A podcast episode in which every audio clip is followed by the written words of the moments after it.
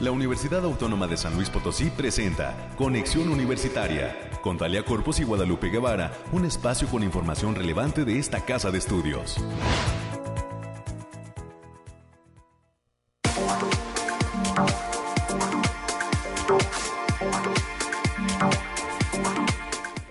Seguimos en sintonía de Radio Universidad. Esperamos que así sea en este 2 de diciembre del 2022. Entramos en la recta final de este año y pues pensando también en todos los propósitos que pueden llegar dentro de algunos días para este 2023. Bienvenidas y bienvenidos, ojalá que sí esté en sintonía de la radio de la UASLP y que se quede con nosotros hasta las 10 de la mañana a través del 88.5 FM. Saludos en el ciento en el 1190, en el 1190 de AM.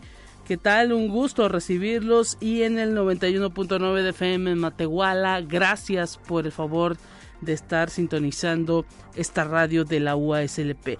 Viernes 2 de diciembre, hoy estaremos dando cuenta de los temas climáticos, como ya es toda una costumbre, con nuestra compañera Alejandrina Valle, eh, desde el Bariclim. Eh, tendremos también las noticias universitarias. Ya está lista en este cierre de semana América Reyes con todos los detalles de lo que pasa en esta casa de estudios. Hoy es el encendido aquí en la capital potosina de la iluminación eh, decembrina del patio del edificio central.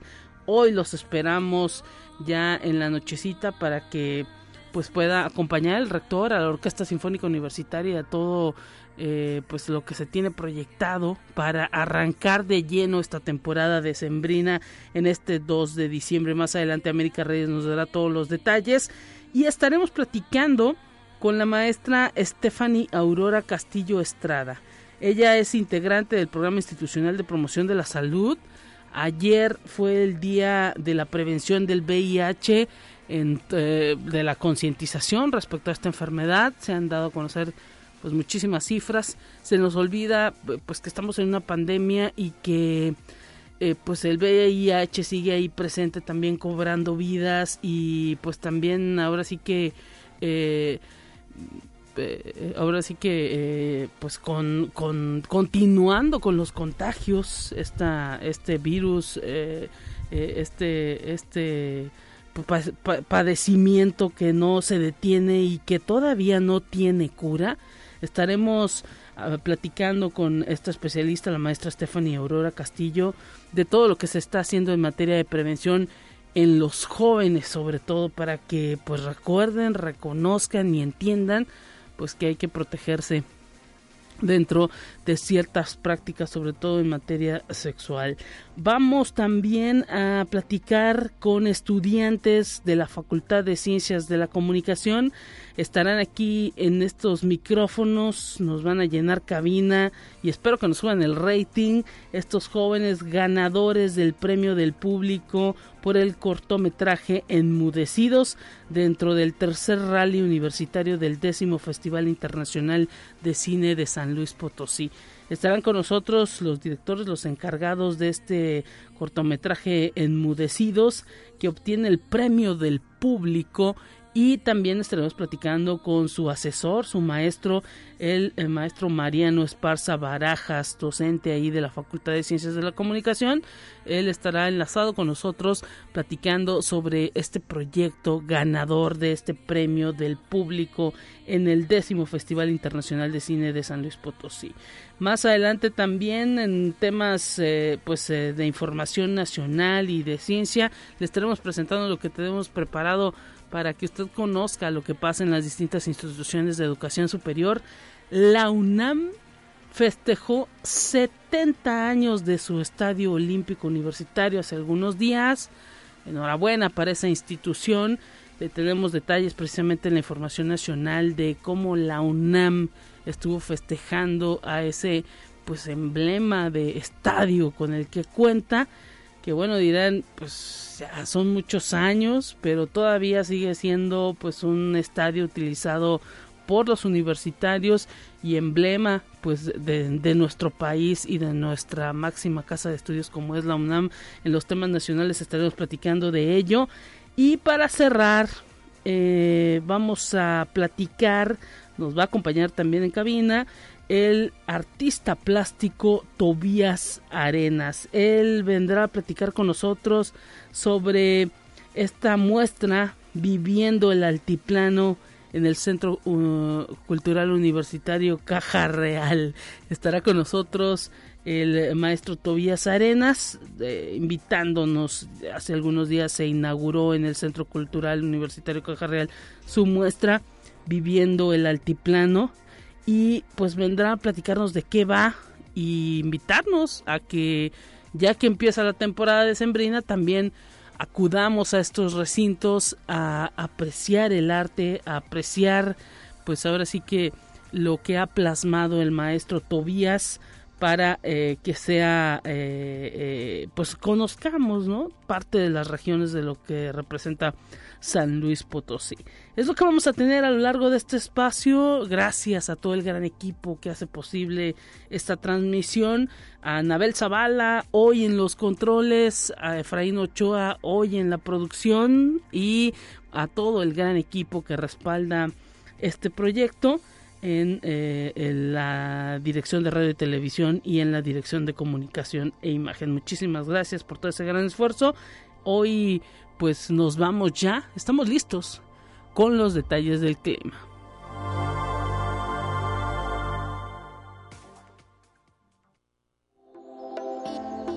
Aire, frío, lluvia o calor. Despeja tus dudas con el pronóstico del clima.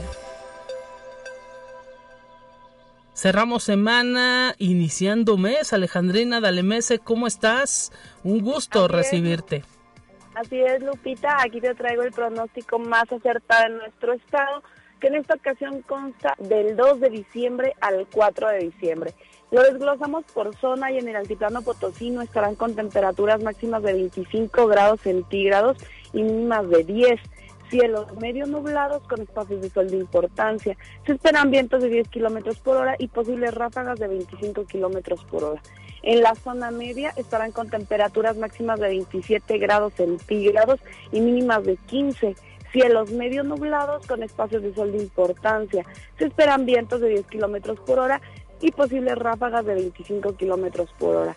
Tendrán potencial de precipitaciones generalizadas, especialmente en zonas de la sierra para sábado y domingo.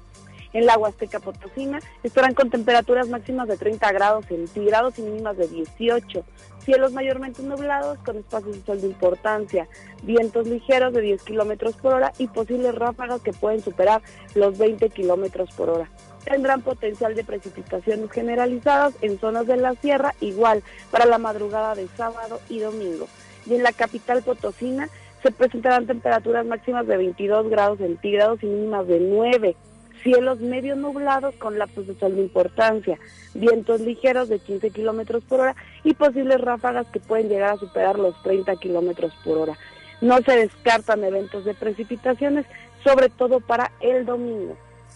Y nuestras recomendaciones para estos días, Lupita, es avisarles que el factor de radiación ultravioleta se encuentra a nivel moderado, por lo que se debe considerar no exponerse al sol más de 40 minutos consecutivos en horas de mayor insolación.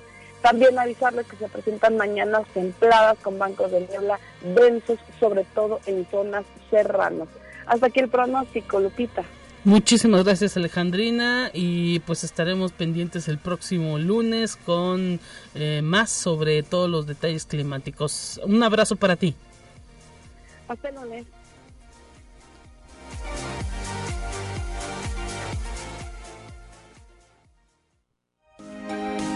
Escucha un resumen de Noticias Universitarias. Y cerramos semana también. Eh, América Reyes, ¿cómo estás? Un gusto tenerte aquí en estos micrófonos. Hola Lupita, muy buenos días para ti para quienes nos sintonizan a través de las diferentes frecuencias. Saludos a nuestros amigos, a compañeros allá en el campus de Matehuala y a quienes ya estén desayunando, está tomando un cafecito, si va manejando con toda la precaución. Y el día de hoy ya espero que ya vaya más abrigado, ya el frío ya está A todo lo que da. Todo lo que da, saque el gorro, la bufanda, eh, los guantes, la chamarra, por favor, no importa que más tarde vaya a ser un poquito de calor, pero creo que la máxima va a ser de 21, entonces, así como que calor, calor, pues. No, y bueno, ya nos está diciendo Alejandrina que incluso, pues, lluvias, bancos de niebla por la mañana, así que pues es diciembre se nota ya y ya lo necesitábamos también. Ya urgía, la verdad ya tanto calor ya también así como que ya me ha chocado un poco. Bueno, y como ya lo habías apuntado al, inicio de, del, del programa, Lupita, este día la Universidad Autónoma de San Luis Potosí está invitando a todas las familias potosinas al tradicional encendido de la iluminación navideña en el patio del edificio central. Es un acto que se va a realizar a partir de las 8 de la noche y como parte del espectáculo, la Orquesta Sinfónica Universitaria ofrecerá un concierto en el que se interpretarán temas como Suite del Cascanueces, We Wish You a Merry Christmas, que es una ya, ya es tradicional, el Jingle Bell Rock, Blanca Navidad, You Raise Me Up, y Carol of the Bells y el tema Aleluya de Leonard Cohen para marcar el inicio de la temporada navideña. Así que los invitamos, toda la población está invitada, comunidad universitaria, público en general, para que puedan asistir a este concierto, ya sea en la nochecita, tráigase la chamarra este y el cubrebocas. Y toda la actitud también decembrina. Esperemos que no sea la gente tan grinch, como dicen por ahí. Hoy, pues es una temporada que a muchos les encanta, ¿no? El hecho de de que por todos lados haya esa efervescencia de eh, pues ver a la familia a lo mejor que, que no que no está todo el año con, eh, con uno. Y pues también el asunto de la emoción de los niños de los regalos no eso pues es un ambiente eh, muy familiar esperemos esperemos que se vayan ambientando con este concierto que nos dará la Orquesta Sinfónica Universitaria y vale la pena, ¿no? Estar a partir de qué horas, a las 7? De las 8, si quiere venir ya para que agarre su lugarcito y no se quede de pie, este, a las 7, 7, 7 y media ya vaya llegando, el concierto, el concierto empieza a las 8, ¿Sí? con primero con el encendido, que también está, promete estar espectacular como todos los años. Sí, y ahora pues también la posibilidad de que se vea todo su esplendor eh, desde la fachada, porque pues ahora sabemos que todo lo la instalación navideña eh, que se puso el año anterior pues estará en los terrenos de la feria está en los terrenos de la feria y hoy hay una plaza uh, pues fundadores más despejada no sí así que los esperamos. Sí los esperamos el día de hoy. Por favor, 8 de la noche, no se le olvide. Y el bullying es una acción de violencia ejercida intencionalmente de forma repetida hacia cualquier persona. Se logra diferenciar de otros tipos de agresiones por el hecho de que no existe un historial de provocación por parte de la persona agredida. Suele incluir conductas de violencia como insultos, amenazas, agresión física o aislación sistemática. Existe una relación de poder sumisión entre agresor y víctima. Por eso, la Universidad Autónoma de San Luis Potosí es una zona libre de bullying. Y este día la Facultad de Derecho, abogado Ponciano Arriaga Leija, va a presentar la conferencia Estándares Internacionales de la Reparación del Daño proveniente del delito del maestro Carlos Alejandro Hernández Rivera. La cita es el día de hoy a las 6 de la tarde en las instalaciones de la División de Estudios de Posgrado, ubicados en Sierra Leona, número 550, Lomas, segunda sección. La entrada será totalmente libre.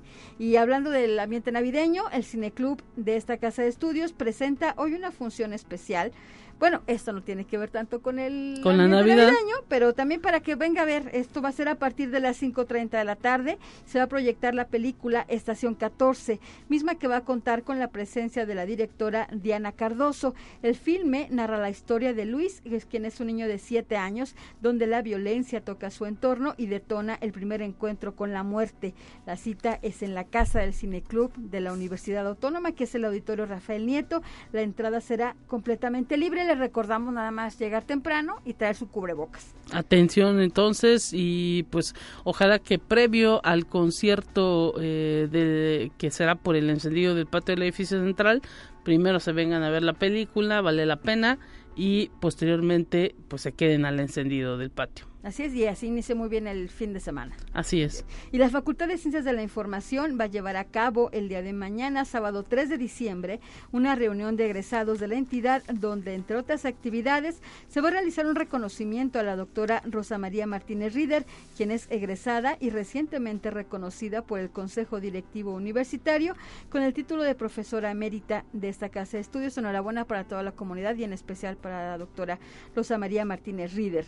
Y Expociencia Nacional 2022 llega a San Luis Potosí y por primera vez el evento más grande e importante de ciencia y tecnología juvenil en México llega al Centro de Convenciones de San Luis Potosí. Este evento se va a llevar a cabo los días 7 y 8 de diciembre, donde van a participar más de 450 proyectos juveniles en ciencia y tecnología de toda la República Mexicana, así como de invitados internacionales que vienen de Bélgica, Brasil, Colombia, Chile, Italia, Paraguay y Perú. Los esperamos descubriendo las minas del conocimiento los días 7 y 8 de diciembre. Y la investigadora de la Facultad de Ciencias de la Comunicación, la doctora Consuelo Patricia Martínez Lozano, presentó con éxito su libro Género, Humor e Ironía, la risa de las mujeres en el patriarcado. Esto fue ante integrantes del Instituto de las Mujeres del Estado de San Luis Potosí. Y atención para todos los alumnos de esta casa de estudios, se les invita a la conferencia de manejo e identificación de las emociones en las relaciones sociales los días 7 y 9 de diciembre del presente año en horarios de 10 y 12 horas. Esto se va a realizar en la sala de usos múltiples del Centro de Salud Universitario, el cual se encuentra ubicado en la zona universitaria poniente. La asistencia requiere un registro previo y pueden consultar el link a través del Facebook de Servicios Estudiantiles UASLP. Los esperamos, el acceso será completamente libre para que puedan acceder a él. Y el próximo 8 de diciembre, el patio del edificio central de esta casa de estudios recibirá a la danza el lenguaje para narrar el conmovedor relato de la vendedora de fósforos, una puesta en escena del cuento de Navidad de Hans Christian Andersen. Hoy hablamos de la presentación del grupo Unidanza Contemporánea. La cita es a partir de las 7 de la noche. Ya saben, la entrada es completamente libre. Solo les recordamos traer su cubrebocas y su chamarra también porque ya el, clima Se siente el clima lo apremia, por favor, y el gorro, lo que tenga a su, a su entera disposición.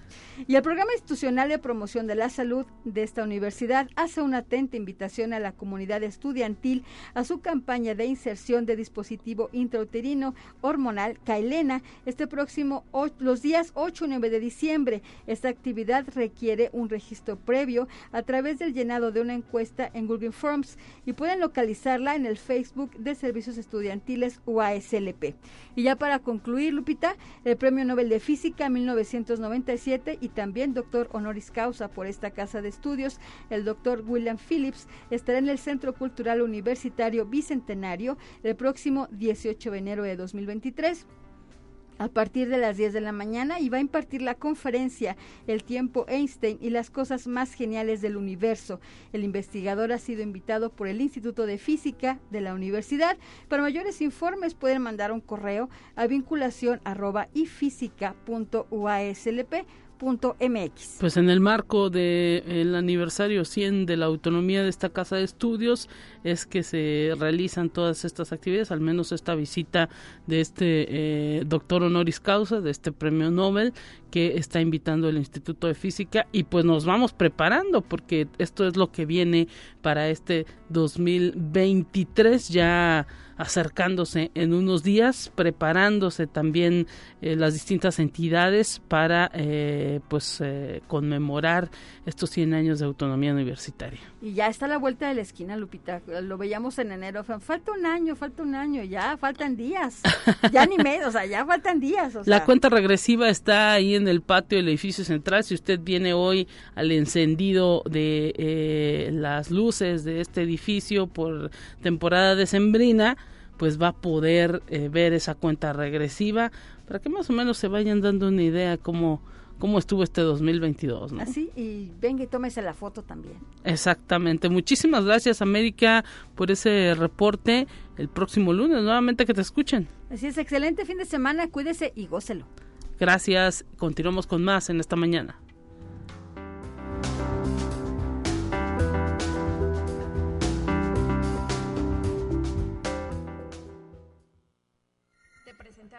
La entrevista del día.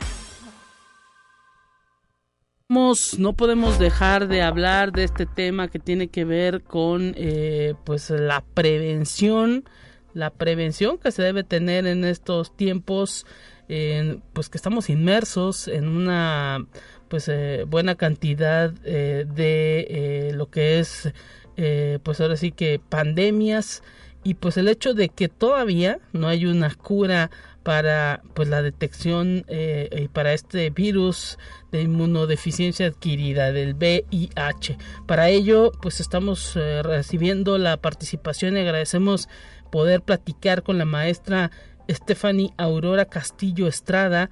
Ella es integrante del programa institucional de promoción de la salud, el PIPS, aquí en la universidad. Bienvenida y muchísimas gracias por pues está platicando con nosotros sobre todo lo que tiene que ver con la prevención del VIH. Ayer fue el Día Internacional de la Prevención, hubo muchísimas campañas incluso establecidas aquí en el primer cuadro de la capital potosina para hacer énfasis en esa prevención. Nos quedamos inmersos en una pandemia de COVID y pues el, VIH sigue latente y cada vez pues con mayor facilidad de contagio. Bienvenida maestra y gracias por estar presente. Hola, buen día, muchas gracias por la invitación y buen día a todos los radioescuchas. Creo que para comenzar a hablar acerca de la prevención del VIH es importante saber cuáles son los métodos de transmisión de este virus. Bueno, pues los principales métodos de transmisión son a través de, de la sangre, de la leche materna, de fluidos corporales como lo son el semen y las secreciones vaginales, eh, incluso también el hecho de compartir agujas o que, ya, que habían sido utilizadas por otras personas. Y también existe lo que es la transmisión vertical, es decir, de madre a bebé durante el embarazo, el parto e incluso durante el amamantamiento. Bueno, pues estos son los mecanismos de transmisión de lo que es el VIH. Así es, y por ello, pues tenemos que entender que todavía, independientemente de lo que pueda estar pasando en cuestiones de virus respiratorios, pues es un eh, virus también latente y que no tiene cura. Sí, así es. Ahorita, pues hasta el momento no hay como alguna alguna cura. Simplemente, pues se da algún tratamiento para que, digamos, mantener el virus, pues digamos, como que dormido durante cierto tiempo y pues que no vaya causando pues más afectaciones al sistema inmunológico y al cuerpo del, del paciente que es portador del VIH. Así es. Y bueno, maestra Stephanie Aurora Castillo, ¿cuáles pudieran ser ahora sí que eh, los métodos más comunes de prevención y pues qué prevalencia hay también de eh, la posibilidad o la, la, información que pueda estar llegando para que pues eh, se puedan utilizar estos métodos de prevención? Ok, bueno, pues los métodos de prevención pues, más comunes, todos conocemos lo que, el virus del VIH pues, se transmite también a través de los y contacto, contacto sexual. Entonces, eh, un factor clave para la prevención del VIH es la utilización correcta del preservativo sobre todo. Porque pues eh, vemos que no hay como que el correcto uso de esto, no se checa la caducidad, no se checa pues si el preservativo pues realmente tiene su de aire, que nos dice que, pues, que no está pinchado en el, en el paquete, eh, la forma correcta de colocar el preservativo y la, incluso también hasta la misma forma de cómo retirarlo. Entonces, pues todas estas buenas prácticas del uso correcto preservativo nos van a ayudar a, prevenir el VIH. También eh, es importante pues recordar que eh, se debe utilizar un preservativo por cada relación sexual, ya sea oral, anal o vaginal, hay que cambiarlo. Incluso pues también, pues como sabemos, hay preservativos que se utilizan exclusivamente para lo que es el el sexo oral, entonces pues también está cambiando los, los preservativos, el uso preservativo de manera de manera adecuada. Aunque se considera que a través del sexo pues hay un bajo riesgo, pues si la persona pues eh, tiene una carga una carga viral y, en el sexo oral, pues a ese intercambio de fluidos puede llegar a desarrollar lo que es el, pues, lo que es el, el VIH. Eh, otra forma de, prevenirlo, pues como les había comentado, eh, la transmisión también es de madre a, hijo. Entonces, pues si la mamá vive con VIH, pero eh, está en tratamiento, pues va a haber una poca posibilidad de que ella le transmita el, VIH a su hijo. también como pues les comentaba, el hecho de compartir agujas o jeringas también es una manera de transmisión. Esto sobre todo porque personal de salud son los que estamos también en riesgo de llegar a sufrir una lesión por algún objeto que importante que hubiéramos utilizado en otra persona. Entonces, pues la recomendación al personal de salud, pues tengan esas precauciones, el uso eh, correcto del manejo de lo que es el RPI, no reencapuchar, el manejo correcto de todos estos objetos importantes. Incluso ya en la actualidad, pues, eh, ha ido avanzando la medicina y existe algo que se llama la, que es la profilaxis preconcepción. ¿Cuál es esto? Es una serie de medicamentos que el paciente tiene que tomar antes de entrar eh, en contacto con una persona que probablemente tenga lo que es VIH, pues este medicamento que se toma diario, son medicamentos antirretrovirales y que pues están prescritos anteriormente por un médico. Pues para que funcione se tiene que tomar con la manera en la que está Esto está interesante porque pues no todo el mundo sabe que quien eh, al menos en el ambiente de la salud sí lo saben, pero en cuanto a la comunidad en general pues no no teníamos ese conocimiento de que eh, pues alguien que está eh, atendiendo a un a una persona con VIH tiene que estar también tomando un tratamiento de medicamentos.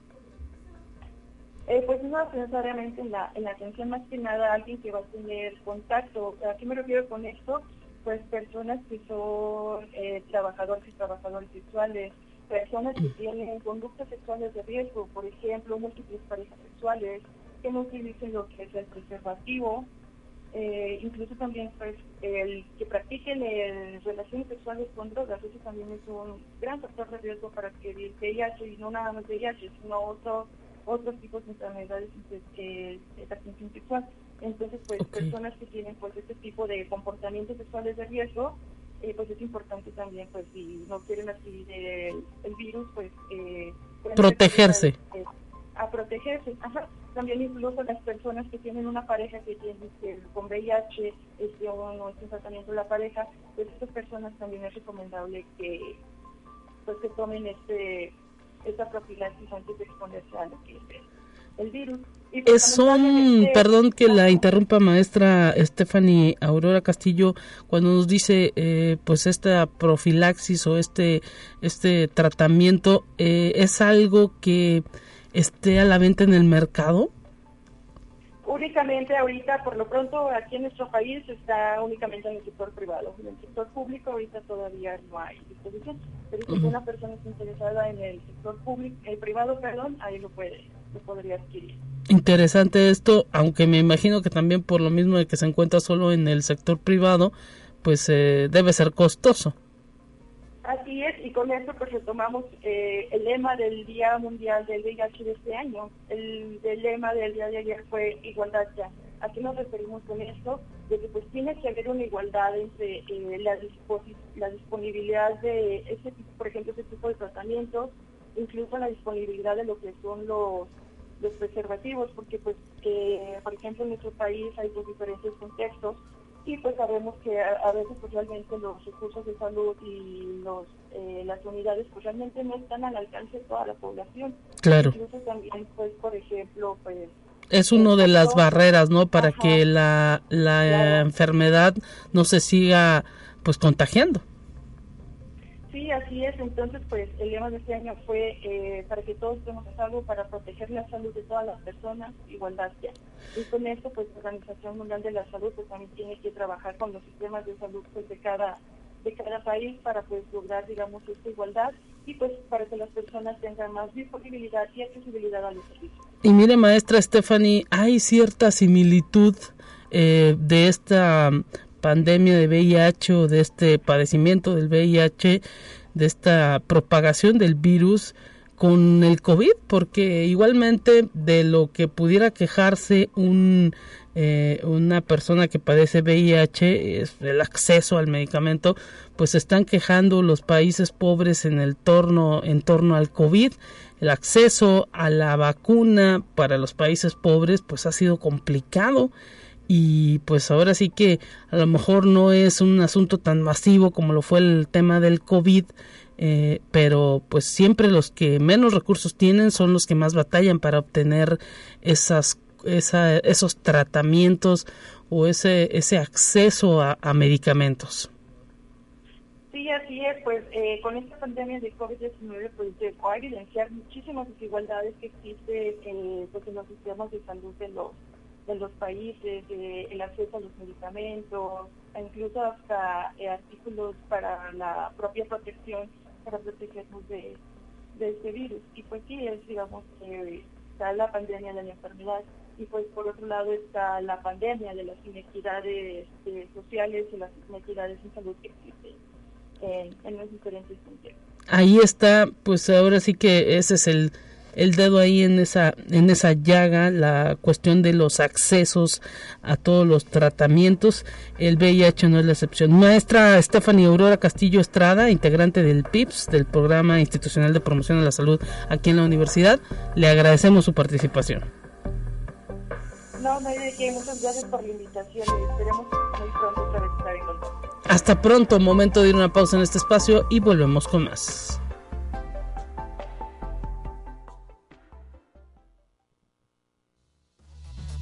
Es momento de ir a un corte. Enseguida volvemos.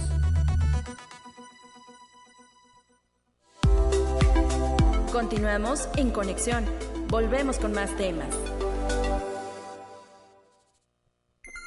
Te presentamos la entrevista del día.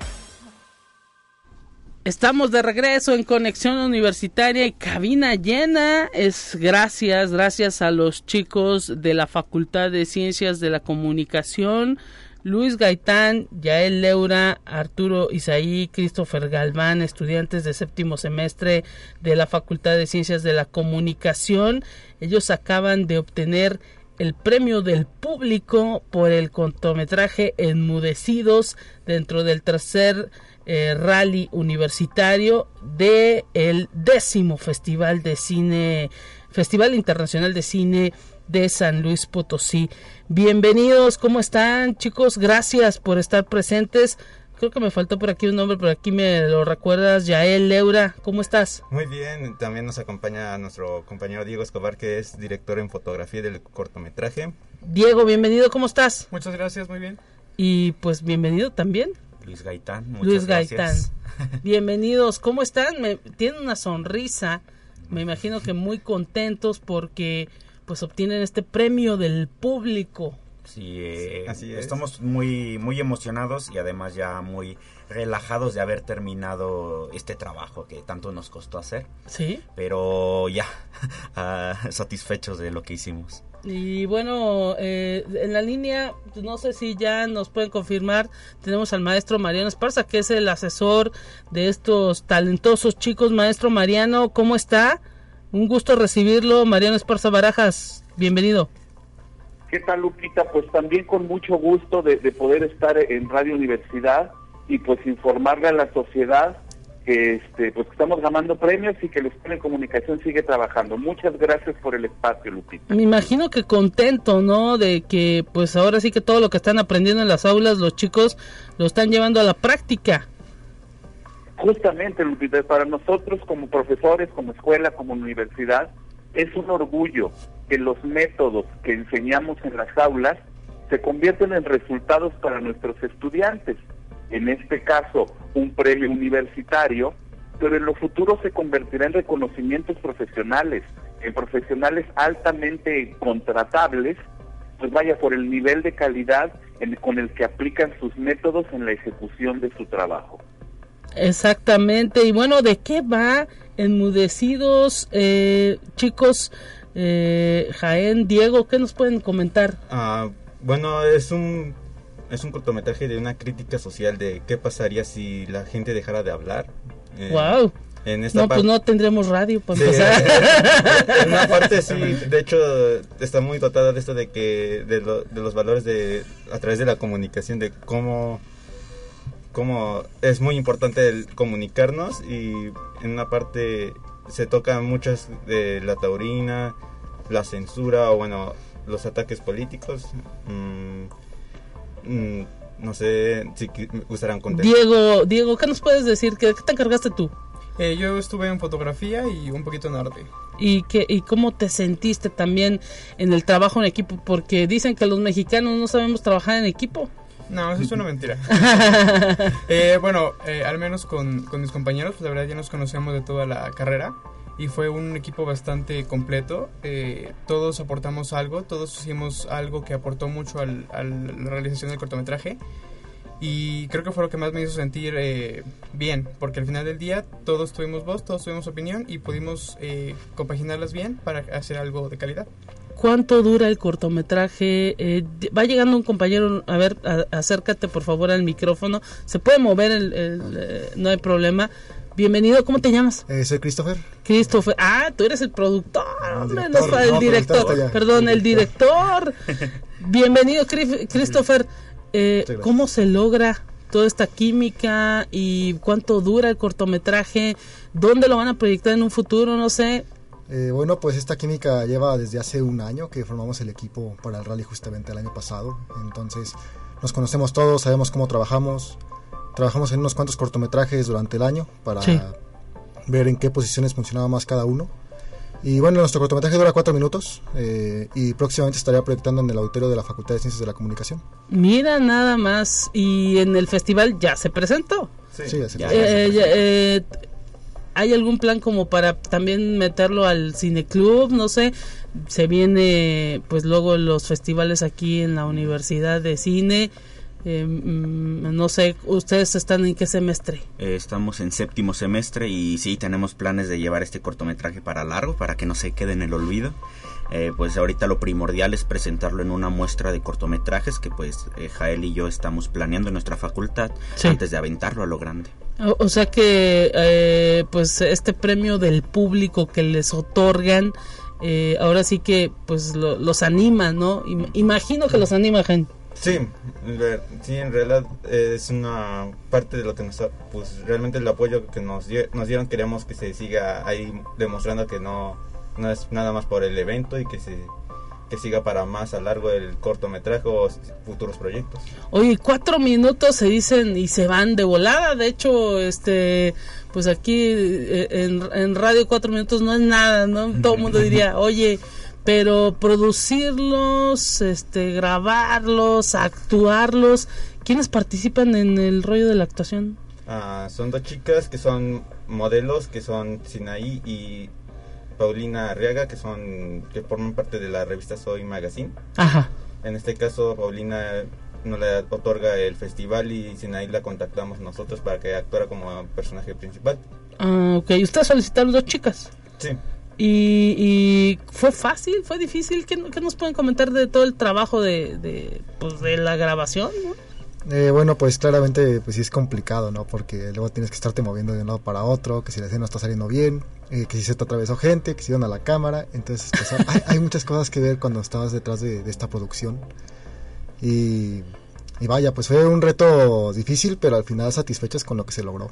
Y bueno, maestro, maestro Mariano, usted ya vio el, el, el documental, imagino. Sí, claro, imagínate, claro que sí. ¿Y, y qué, qué, o sea, ahora sí que esperaba este reconocimiento del público? Mira, te voy a ser bien sincero, la verdad sí me lo esperaba. Nosotros, o bueno, como profesor, siempre confías en tus alumnos, confías, y bueno, en este caso, en el particular caso de los cineólogos, como ya decía Christopher, pues es un equipo que ya había venido trabajando juntos, es un equipo de amigos, primero que nada, que conocen sus capacidades y sus competencias, y que han venido, digo, desde la materia antes del festival, y habían mostrado eh, pues aptitudes y, y habilidades para la producción de, de- de mensajes fílmicos. Y bueno vaya eh, sí me esperaba que tuvieran un buen desempeño no tengo que ser sincero confiaba en ellos. Y bueno el resultado se los dio el público no que es este que es para nosotros muy importante porque es al fin y al cabo quien debe de recibir el mensaje y quien debe evaluar si le gusta o no le gusta. Así- entonces pues eso es. nos hace sentir muy orgullosos Y bueno, eh, ya nos dicen que lo van a presentar en la en la Facultad de Comunicación. Ojalá que pues al menos nos puedan decir la fecha para que eh, podamos decirlo o mencionarlo aquí en, en, en, en conexión. Adelante. Sí, claro, eh, claro, están invitadísimos todos. Eh, lo vamos a presentar este jueves 8 de diciembre Ah, de, ok. de 12 a 12 en la Facultad de Comunicación en el auditorio, donde además del el cortometraje de Enmudecidos, tendremos muchos más cortometrajes invita- invitados que han salido fuera de nuestra facultad, que pues Mira. la han pegado en festivales, así que pues todos están invitados. Ah, Pues, eh, si quiere ir, pues. Adelante. Eh, a partir el próximo 8, Ujú. ¿a partir de qué hora? Del 12 a 2. Perfecto, a mediodía. Ya tenemos también a otro integrante, va llegando también aquí, eh, el compañero, preséntate, bienvenido, acércate al micrófono, por favor, ¿qué tal? Hola, eh, hola, muy buenos días. Este, ay, disculpen la tardanza. no contaba con que estaban, este, haciendo aquí construcción en. Nueva Ah, sí, en Nueva Esquina, sí, está un asunto de, de reparación de, de eh, tomas de agua, sí. Sí. ¿Cómo te llamas? Eh, mi nombre es Arturo Isaí Ramírez Pérez. Es un gusto. Eh, eh, mi ¿De qué te encargaste aquí en el, en el corto? Eh, fui el asistente de fotografía y también el que hacía el claquetazo para las grabaciones. Mira. Y daba pues este la indicación de que cortábamos, iniciábamos, este que escenas sí quedaban, qué escenas no quedaban, etcétera. ¿Cómo te sientes con este premio del público? Pues sinceramente muy honrado eh, dentro de lo que cabe. Es un premio que si bien quizás no fue el del jurado por decir, pero igual no hay que quitarle mérito al respecto de lo que era el premio del público. Había mucha gente que pues nos apoyaba realmente por lo que llegábamos a realizar en este cortometraje. Pusimos nuestro empeño y sí es muy gratificante que la gente pues eh, sí nos haya como que reconocido un poco ese, ese esfuerzo y ese, ese talento que llegamos a poner en este cortometraje de- dentro de 72 horas que sin duda no fue fácil para ninguno de los equipos ni ninguno para nosotros en realidad. Por eso sí estamos como que muy muy agradecidos con el público al que en un principio pues era ah, el, el corto al que nosotros estábamos haciendo para que la gente lo disfrutara dentro de dentro de lo que es este el Festival Internacional de Cine de San Luis Potosí. Pues enhorabuena Arturo Isaí, enhorabuena Luis Gaitán, Christopher eh, eh, Galván y a todos los que participaron, a los actores, ¿no? Agradecen pues a lo mejor también a sus familias, ¿no? Ahí luego ellos son los que resultan eh, cargando utilería, moviendo cosas, no sé, Christopher. Ah, pues creemos que fue la parte esencial para ganar el premio público porque fueron a los primeros que les avisamos a que nos ayudaran a, a votar. Ah, mira, entonces ahora sí que eh, toda la publicidad que hicieron eh, eh, sirvió, ¿no? Sí. Pues algo que no quieran agregar, chicos. Eh, bueno, pues igual como decía, no, pues agradecer a nuestras familias, a nuestros amigos, eh, a la comunidad universitaria que estuvo, que estuvo ahí, que fue muy esencial para conseguir este, este logro, que hicimos una red muy grande para conseguir Este eh, premio. es- este premio, este apoyo, y como decía mi compañero, pues agradecidos porque al final de cuentas yo creo que el, el premio del público es un premio de todos, Sí. eh, todos los que nos apoyaron. eh, Oye, ¿y ¿implica solo un, doc- un documento o les dan algún premio económico? eh, no, solamente nos dieron una estatuilla que se llama Adolescente Huasteco. Ah, mira. Entonces, es- Eh, ex- excelente, pues ¿la van a rifar o qué le van a hacer? ¿La van No, a dejar esa- en la facultad? Esa ya es nuestra. Ah, Sí, ya. excelente. Ya, ya no le tocó, maestro. No, se los vamos a decomisar. Ah. Para que saquen el 10, ¿no? O, o Pues, cómo, mínimo. cómo, cómo, cómo será ahí la calificación. Este, vaya, fíjate que irónicamente, en realidad, el hecho de que hayan ganado premios es una consecuencia. Los tra- el trabajo de cortometraje es uno de las unidades dentro del módulo de producción de cine y vaya, pues es solo un punto extra más, ¿no? No me diga, yo creí que ya tenían 10 todo el semestre. Tienen 10, pero por el trabajo que hicieron en todo el semestre. Ah, excelente, Eso es excelente. lo que les valió el 10. Este es una es una corona, es una este Una un estrellita. broche de oro para el semestre, es una estrella más, y una estrella grande, Sí. pero en realidad es un proceso que todos los estudiantes de la materia tienen que pasar, ¿no? Excelente, pues maestro Mariano Esparza, le queremos agradecer haber también estado eh, aquí eh, coachando esta entrevista. un gran abrazo para usted y como siempre, pues la formación de talentos no es sencilla, pero alzan la mano desde la Facultad de Ciencias de la Comunicación. Así es, Lupita, y bueno, agradecerte a ti y a Radio Universidad el, el hacer difusión de nuestro quehacer como facultad, de nuestro quehacer como universidad, porque bueno, toda la sociedad debe de estar informada de que nosotros estamos haciendo profesionistas con un alto nivel para mejorar este, nuestro salud del corazón. Muchas Gracias. Lupita. Y gracias chicos, ¿algo que agregar? No, Saludos a alguien, a las actrices. Eh, pues sí, este, a nuestras actrices que nos apoyaron mucho, eh, también al resto del equipo que en este momento no está, Rebeca, Giselle, Quirito, Josué y a todas las personas que nos apoyaron porque este equipo fue muy cobijado y tuvimos a mucha gente eh, con nosotros. Pues eh, el próximo 8, a El partir del mediodía, 8. ahí en el auditorio de la Facultad de Comunicación, enmudecidos. Enmudecidos. Felicidades chicos, gracias. Muchas gracias. Nos vamos a Información Nacional y enseguida volvemos.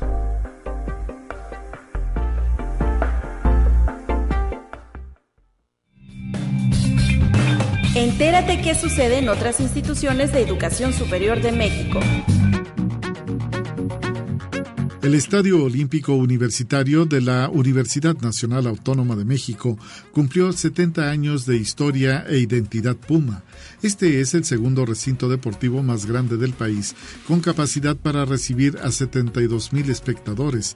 Fue inmortalizado como la sede principal de los Juegos Olímpicos de México 1968. Es hoy por hoy una joya arquitectónica considerada Patrimonio Cultural de la Humanidad. La obra arquitectónica también cuenta con un mural del pintor Diego Rivera, la universidad, la familia y el deporte en México. Conexión Universitaria. El rector de la Universidad Autónoma de Nuevo León, Santos Guzmán López, fue nombrado vicepresidente de la Asociación Mexicana de Educación Continua y a Distancia, cargo que ocupará hasta el 2025. El rector Santos Guzmán apuntó que este organismo fue muy relevante hace dos años para las instituciones de educación superior, ya que ayudó a las universidades del país a continuar con el trabajo y fortalecimiento de los procesos educativos. La asociación cuenta con más de tres décadas trabajando en la materia. Conexión Universitaria. Estudiantes de la licenciatura en comunicación de la Universidad de Colima obtuvieron el premio al mejor documental colimense con su trabajo Sisi y el premio del jurado y del público con el documental Rótulos, los títulos de la calle, en la edición decimaquinta del Festival de Cine Documental Mexicano Sanate. Ada Aurora Sánchez Peña, directora de la Facultad de Letras y Comunicación, comentó que la participación de los jóvenes ha sido extraordinaria y esta ha sido de las pocas ocasiones que los estudiantes se llevan tres premios, lo que habla de la completa preparación que los estudiantes reciben. Conexión Universitaria. Al confirmar su calidad y pertinencia académica en la formación de profesionales, el programa educativo del doctorado en Ciencias y Tecnología de Alimentos, impartido en la Facultad de Ciencias Químicas, Unidad Saltillo, de la Universidad Autónoma de Coahuila, recibió la acreditación internacional por parte del organismo evaluador GRANA, que es un organismo evaluador para la acreditación internacional y la implementación de metodología de evaluación permanente para el mejoramiento de la calidad de la educación superior en el mundo y que certifica indicadores como el ingreso, promoción y permanencia del estudiantado.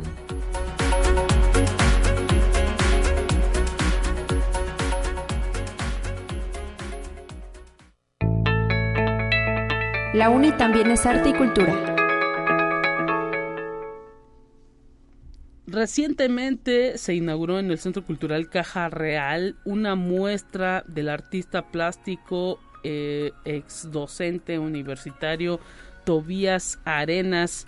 Y lo hemos recibido en estos micrófonos para que pues platica con nosotros de qué va esta muestra viviendo el altiplano que se está exhibiendo en el Centro Cultural Universitario Caja Real y que pues se pone a disposición del público potosino en esta temporada de Sembrina. Bienvenido, eh, maestro Tobías Arenas. Gracias por estar presente con nosotros. Muchísimas, muchísimas gracias, Lupita, por la invitación y a, a la radio, radio Universidad, que es nuestra radio, este, por abrirme las puertas para hacer eh, pues los siguientes comentarios en torno a la exposición que está en Cajas Reales, como usted bien lo dijo. Eh, viviendo el, el altiplano eh, es una es una colección, es una serie de trabajos donde pues están varias eh, obras con el tema de paisaje y sobre todo lo que más me interesa es la inclusión de las personas que cotidianamente vemos en la calle. Sí. ¿sí? Entonces, eh, podemos ver una riqueza de técnica, desde la acuarela, la tinta, eh, algunos bocetos con diferentes técnicas, y creo que pues es una muestra que no debemos nosotros eh, pasar este, desapercibida como universitarios, como público, como sociedad que estamos integrados en este, en este altiplano. Mire, interesantísimo esto que nos, que nos comenta cuántos, cuántas obras son en total y qué espacio se está ocupando ahí en el Centro Cultural Caja Real. Bien, estamos en la sala en la sala 2 y en la sala 4. Hay dos espacios y eh, estamos eh, trabajando con, con diferentes formatos. Hay, hay formatos grandes y unos muy chicos, casi como de 2 centímetros por 2 centímetros y alcancé a contar 70 piezas. 70 piezas exhibidas. desde bocetos y obra terminada ya en marco. Y eh, todas de su autoría. Todas son de mi autoría. Eh, eh, son algunas de años posteriores, pero quise incluirlas porque nos hablan de esta, de esta zona altiplana. Mm. Y, y, sobre todo porque quise este, hacer mención, porque estoy viviendo aquí desde más de 42 años. ¿sí? ¿Usted viene de otro, sí, de yo vengo lugar? Aquí del ¿No es vecino. potosino? Sí, sí, no, no, yo no soy potosino, yo vengo aquí de visita del municipio de Ojolos, Jalisco. Mm. Me vine a estudiar la preparatoria y luego ya incursioné en Bellas Artes y posteriormente entré a la carrera de diseño gráfico de donde soy egresado.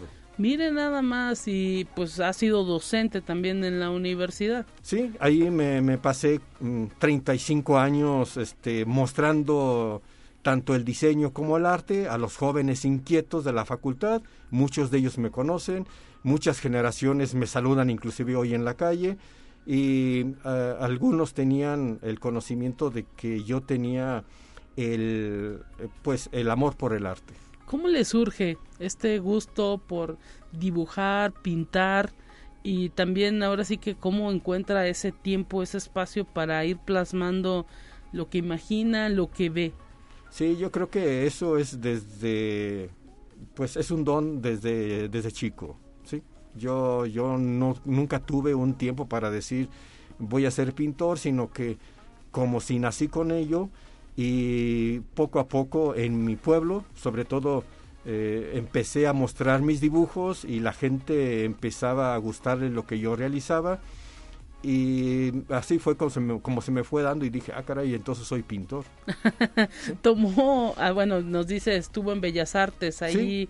en, en, el área de la, de la pintura. Sí, estuve en Bellas Artes eh, de 1978 a 80 antes de entrar a la facultad. Como quien dice, me tomé un año, dos años sabáticos entre la preparatoria y la carrera y luego ya retomé la carrera de diseño gráfico en la entonces Unidad del Hábitat y luego posteriormente me hice maestro de ahí. ¿Ya ha eh, exhibido este, todo su obra en algún otro lado eh, eh, fuera del Centro Cultural sí, Cajarral? Sí, este, tengo un, un, un amplio currículum, eh, cuento tal vez más de 70 exposiciones, exposiciones dentro de la República, Mire. en diferentes este, instituciones culturales y este, en diferentes convocatorias nacionales también o sea que pues también ya la experiencia de ir ahí mostrando la obra no está está latente y por ello pues ahora sí que el Centro Cultural Caja Real le da estas dos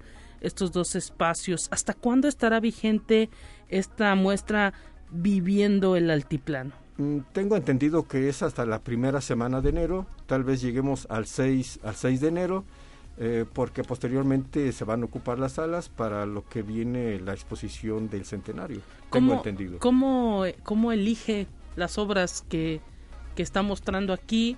¿Hay alguna eh, cronología? Mm, este, pues más que nada los voy eligiendo eh, por el tema que vaya más acorde a lo que es nuestra región. Sí. Sí, porque tengo algunos otros trabajos que son un poco fuera de la región, bocetos fuera de la región, porque yo inclusive boceto mucho cuando voy de viaje. Ok. Sí, entonces llevo mi cuadernillo que me pongo cómodamente en el bolsillo o bien llevo mis papeles de acuarela y mi fascinación es siempre estar pintando en vivo. Mire, eso es, es algo que Sí. pues ya casi no se ve, ¿no? Sí, ya casi no se ve, este, inclusive llevo mis materiales que con acuarela son muy, este, muy mínimos, pero con eso se pueden lograr, yo creo que muy buenas expresiones de lo que uno eh, le llama la atención, donde viaja o donde, este, a uno le llama, este, mucho más, este, detectar el detalle. Y bueno, maestro Tobías Arenas, ¿usted tiene alguna red social, alguna página, algún correo para todos aquellos que pudieran estar interesados en su obra y conocer más de, de, de usted como artista plástico? Mm, Creo que sí estoy muy ajeno a las redes las sociales, redes. Pero sí tengo mi, mi correo por si quieren comunicarse.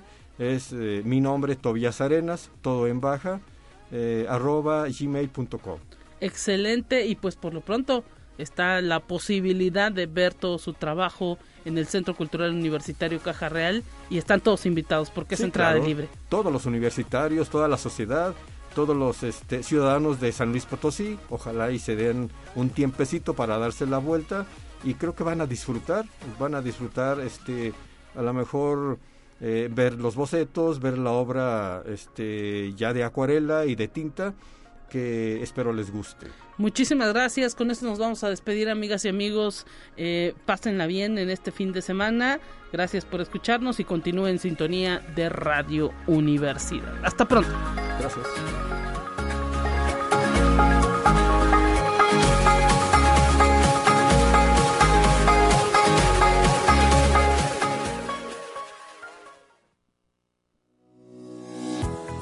La Universidad Autónoma de San Luis Potosí presentó Conexión Universitaria con Talia Corpus y Guadalupe Guevara. Sintoniza de lunes a viernes de 9 a 10 horas en Radio Universidad 88.5 FM y 1190 AM en San Luis Potosí. En el 91.9 FM con cobertura en el Altiplano Potosino. O en el resto del mundo por el portal www.uaslp.mx y la app UASLP de descarga gratuita.